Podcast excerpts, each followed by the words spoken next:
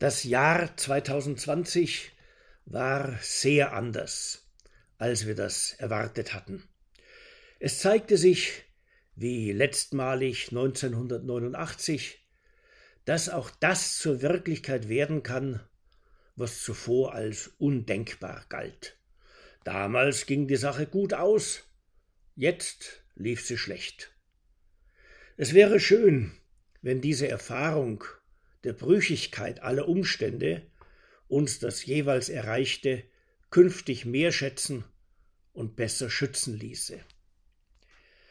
Wie selbstverständlich war es doch für uns alle geworden, einfach dorthin zu reisen, wohin wir wollten. Und wie abwegig war die Vorstellung, dass unser Staat mitten im Frieden Ausgangssperren verhängen könnte. Und während man beim hunderttausendfachen Zuwanderungsgeschehen im Herbst 2015 stets hörte, Grenzen könne man bei uns weder rechtlich noch tatsächlich schließen, geschah genau das im letzten Jahr mehrfach. Unterdessen spaltete sich Deutschlands Bevölkerung an einer neuen Spannungslinie. Auf der einen Seite stieg das Vertrauen in die Regierung auf lange schon nicht mehr erreichte Höhen. Anscheinend waren viele dankbar dafür, dass die Politiker diesmal wirklich handelten und nicht Fatalismus samt Eigeninitiative anordneten, wie auf dem Höhepunkt der Zuwanderung nach Deutschland. Auch sind von den Folgeschäden jener Stilllegungspolitik die zum Stopp der Virenverbreitung verordnet wurde, nicht alle gleich stark betroffen. Etliche Geschäftsleute haben den Bankrott vor Augen, während bei Staatsbediensteten und Rentnern das Geld weiterhin wie unerschöpflich aufs Konto kommt. Vielen hilft überhaupt die Hoffnung auf endlos fließende Eurosummen zur Eingrenzung der wirtschaftlichen Begleitschäden staatlicher Anti-Corona-Politik. Und um diese Hoffnung zu stärken, tun wir alle so, als würde dem willkürlich geschaffenen Zentralbankgeld so viel an real erzeugten Werten gegenüberstehen, dass es niemals zur Inflation kommen könnte, die dann ihrerseits sogar hohe Gehälter, Versorgungsansprüche und Ersparnisse wertlos machte. Auf der anderen Seite bezweifeln immer noch etliche, wenn schon nicht die Existenz so doch immerhin die Gefährlichkeit des Coronavirus. Das lässt sie am Sinn vieler Maßnahmen zweifeln, die gegen dessen Ausbreitung unternommen werden. Und weil unser Staat diesmal die Dinge nicht treiben lässt wie einst und immer noch bei Migrationsgeschehen, fragt sich jetzt mancher, ob da nicht politisch ein sehr anderes Ziel verfolgt werde als der Schutz von Bevölkerung und Gesundheitssystem. Merkel-Diktatur, Ermächtigungsgesetz und Abschaffung der Grundrechte heißen dann die Schlagworte derer, die sich ganz besonders empören. Übers Jahr wird sich wohl gezeigt haben, dass die erwähnten politischen Sorgen ebenso unbegründet waren wie in den späten 1960er Jahren die Furcht vor einem neuen Faschismus, den angeblich die damals beschlossenen Notstandsgesetze ermöglichen sollten, oder wie 20 Jahre später die Angst vor einem dritten Weltkrieg als Folge der westlichen Antwort auf die sowjetische Vorrüstung. Dennoch empfinden viele die heutigen Sorgen als ebenso real begründet wie man einst die Sorgen von damals wahrnahm. Woher nur kommt die in Deutschland immer wieder ausbrechende Angst vor einer angeblich bald schon anstehenden Apokalypse? Ganz gleich, ob die in einer Corona-Diktatur bestünde, in einer Klimakatastrophe oder in einer Machtergreifung der AfD. Und warum bloß genießen wieder einmal Mäßigung beim politischen Streit und Vernunft beim politischen Urteilen so geringes Ansehen. Obendrein gab es im nun bald vergangenen Jahr einen ganz besonderen Höhepunkt an politischer Narretei. Den aber wollten gar nicht wenige durchaus nicht als einen solchen erkennen. Dabei zeigte sich außerdem, wie ein großer Unsinn, der in den Geisteswissenschaften als dort harmlose Tollerei beginnt, in der echten Welt zu den allerübelsten Folgen führen kann, und zwar weit über die Politik hinaus. Dieser Unsinn trägt den Namen Konstruktivismus. Der bringt gar nicht wenige zum Glauben, so etwas wie die Wirklichkeit mit so und nicht anders gewordenen Merkmalen gäbe es gar nicht. Alles uns als wirklich Erscheinende wäre nämlich nur eine geistige Konstruktion. Diese als wirklich zu behandeln, sei nichts weiter als eine durchaus widerrufbare gesellschaftliche Vereinbarung. Und die wiederum mache man für naive Leute glaubhaft durch plausibilisierende Erzählungen, im Wissenschaftsdeutsch durch Narrative. Wir kennen das von der revisionistischen Geschichtsschreibung. Alles sei völlig anders gewesen, als man es lehre oder glaube. Dann wurde Deutschland von Polen in den Zweiten Weltkrieg getrieben und die Sowjetunion vom Westen in den Kalten Krieg. Um das zu beweisen, greift man zu sogenannten alternativen Fakten und garniert mit ihnen die politisch erwünschte Geschichtserzählung. Ähnliches kennen wir aus dem radikalen Zweig der Genderforschung. Dort glaubt man zu wissen, anders als Menschen das seit Jahrtausenden dachten, gibt es so etwas wie Mann oder Frau gar nicht. Vielmehr sind männlich sein oder weiblich sein nichts weiter als kulturelle Konstruktionen. Die aber sperren uns in soziale Gewohnheiten ein, die beengen und ausgrenzen. Also sollten wir den Narrativen über angebliche biologische Gegebenheiten nicht länger glauben. Solche postmoderne Fortschrittlichkeit hat ihren Großmeister im nun doch scheidenden amerikanischen Präsidenten gefunden. Der ließ gleich nach seiner Amtseinführung behaupten, zu dieser Zeremonie wären viel mehr Leute gekommen als einst bei seinem Amtsvorgänger. Dem widersprechende Fotografien wären belanglos. Man habe nämlich alternative Fakten. Später löste dieser Präsident das Corona-Problem wenigstens zeitweise dadurch, dass er es für rein eingebildet erklärte. Und bis heute verkündet er, niemand anderes als er selbst wäre im November mit großer Mehrheit zum neuen amerikanischen Präsidenten gewählt worden.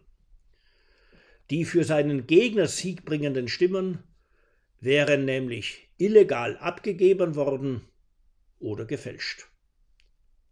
Den Gerichten, vor die er solche Wahlanfechtungsklagen brachte, konnte er zwar keine plausiblen Beweise vorlegen, doch die braucht es in Zeiten des Konstruktivismus und seiner Narrative auch gar nicht. Es genügt der Glaube oder Unglaube an den Geschichtenerzähler. Das aber schadet sehr der Verwendung von Vernunft beim Streit zwischen politischen Parteien, dem Zusammenhalt einer sich demokratisch regierenden Gesellschaft und überhaupt dem Vertrauen ins Funktionieren einer Demokratie und der Legitimität einer politischen Ordnung. Gibt es wenigstens für Deutschlands Demokratie Positives zu bilanzieren? Ja, sagen viele, denn endgültig hat nun die CDU ihre Rolle als von der Mitte bis zum rechten Rand ausgreifende Partei aufgegeben. Sie will jetzt nur noch für die Mitte der Gesellschaft stehen und wird endlich nach der kommenden Bundestagswahl nicht nur auf Landesebene zum Koalitionspartner der Grünen. Das aber werde unserem Land sehr gut tun. Der Kampf gegen rechts wäre dann erfolgreich gewesen, deutscher Nationalismus absehbar stillgelegt, das Klima bald schon rettbar, der Staat aufs Mittige verpflichtet, also auf das Gute, Wahre und Schöne. Dem verweigerten sich dann allenfalls noch Wutbürger und Abgehängte. Die muss man eben lebenslänglich erziehen oder von öffentlicher Wirksamkeit fernhalten. Kommt das wirklich so? Vermutlich gibt es für die CDU, ganz gleich wer ihr Vorsitzender wird, keine Alternative zu so einem Cross. Ohnehin will ihn der größte sowie medienbeliebte Teil der Union. Deshalb könnte nur eine grün-rot-rote Bundestagsmehrheit der CDU ein Bündnis mit den Grünen verwehren. Eine solche Mehrheit wird aber wohl nicht zustande kommen. Und wenn rechnerisch doch, dann würden die Anführer der Grünen das Koalieren mit einer ihnen zugetanen Union jederzeit einem Bündnis mit SPD und Linkspartei vorziehen. Gegenüber denen kann sich die Grüne Partei ja durchaus nicht so leicht und wählerwirksam als fortschrittlich inszenieren wie an der Seite der Union. Und weil es dieser allein mit der FDP zur Mehrheit im Bundestag gewiss nicht reichen wird, und weil die SPD wohl nicht wieder als Mehrheitsbeschafferin eines Unionskanzlers dienen mag, braucht die CDU nun einmal die Grünen, wenn sie ins Kanzleramt will. Allenfalls als Beipack werden FDP oder SPD noch benötigt. Vor einer Minderheitsregierung schreckt die CDU, anders als die Linke, ja schon auf Landesebene zurück. Und auf Bundesebene ist eine Minderheitsregierung politisch ohnehin nur für eine Übergangsfrist hin zu absehbar vorgezogenen Neuwahlen möglich. Und warum? Weil man dort für die Gesetzgebung Mehrheiten auch im Bundesrat braucht. Der aber wird, aufgrund des bundespolitischen Protestcharakters vieler Landtagswahlen, meist von der Bundestagsopposition dominiert und als Oppositionsinstrument auch genutzt. Nochmalige Neuwahlen wird die CDU aber wohl nicht herbeizuführen wagen. Sie wird nämlich, ganz gleich, wer ihr Vorsitzender oder Kanzlerkandidat ist, ziemlich zerfleddert sein. Es mobilisiert mögliche CDU-Wähler ja nicht wirklich, wenn sie mit ihrer Stimme absehbar die Grünen an die Macht bringen werden und allenfalls ein klein wenig das Gewicht der Union in einer schwarz-grünen Koalition stärken können. Jedenfalls wäre die Union nur dann auf Koalitionen mit den Grünen nicht angewiesen, wenn sie mit der AfD zusammenarbeiten könnte. Doch eine solche Zusammenarbeit ist auf Bundesebene noch viel unmöglicher als auf Landesebene. Erstens befindet sich die AfD gewiss auch am Ende des kommenden Jahres in keinem Zustand, in dem sie eine Partei geworden wäre, die zweifelsfrei in allen ihren Teilern und auch bei unpopulären Entscheidungserfordernissen unsere Demokratie tragen würde. Also kann man der AfD weiterhin nicht trauen.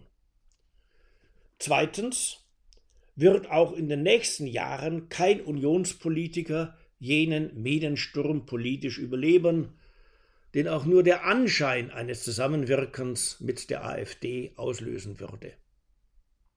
Das zeigten im Februar und Dezember 2020 die Geschehnisse um die Landesregierungen in Erfurt und in Magdeburg. Also kann die CDU auf absehbare Zeit nur mit den Grünen koalieren oder in der Opposition schmollern.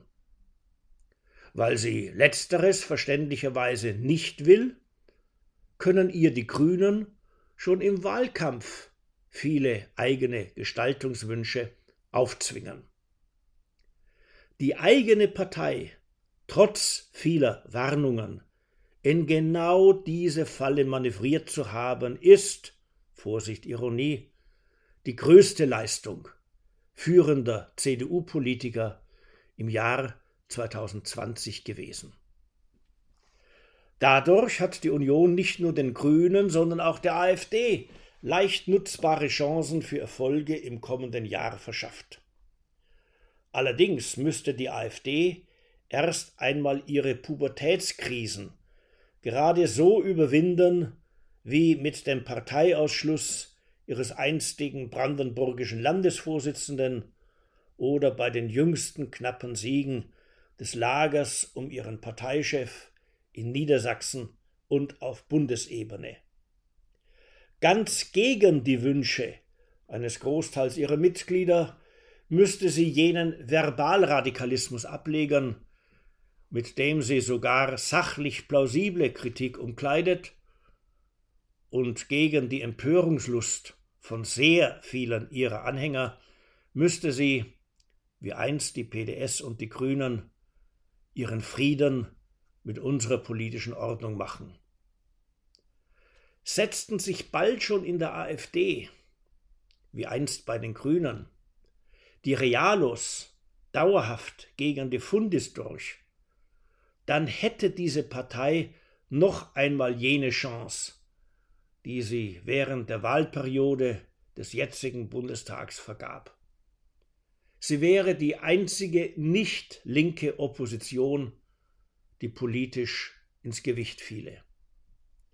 Zwar sichert ihr eine CDU, die nichts weiter als eine Partei der Mitte sein will, sogar beim weiteren politischen Versagen einen zukunftssicheren Platz im deutschen Parteiensystem. Doch es macht nun einmal einen großen Unterschied, ob man diese einstige Repräsentationslücke als Truppe von leicht auszugrenzenden Populisten oder als mögliche Mitspieler ausfüllt. Also gilt für die AfD ein abgewandelter SED-Satz. Von den Grünen lernen heißt siegen lernen. Nur wäre das Opfer eigener Erfolge nicht die SPD, sondern die CDU. Blicken wir abschließend noch auf die Außenpolitik. Nach dem Jahr 2020 ist noch leichter zu erkennen als zuvor, dass wir Europäer dem Aufstieg Chinas zur bald schon dominierenden Weltmacht weiterhin ratlos zusehen. Es ist festzustellen, dass wir auch zu bloßen Zuschauern bei jenen Konflikten geworden sind, die sie von Europas Südostflanke über die gesamte nordafrikanische Gegenküste der Europäischen Union erstrecken. Es ist unübersehbar, dass wir auf Afrikas Bevölkerungswachstum, politische Instabilität, wirtschaftliche Probleme und gesellschaftliche Katastrophen samt dem hieraus erwachsenden Migrationsdruck wie ein Kaninchen auf die Schlange starren. Und es gilt einzugestehen, dass sehr viele Deutsche dem bewährten Bündnis mit den USA gar nicht mehr innerlich anhängern, doch auch nicht so recht wissen, wie Deutschland mit einem Russland umgehen sollte, das an der Ostflanke der Europäischen Union auf die Balten und die Polen und etliche Südosteuropäer durchaus bedrohlich wirkt. Angesichts all dieser internationalen Unwägbarkeiten wäre es klug, wenigstens in der Innenpolitik auf alte Torheiten nicht noch viele neue Dummheiten draufzusatteln. Ob das aber wirklich gelingt? Im nächsten Dezember wissen wir mehr.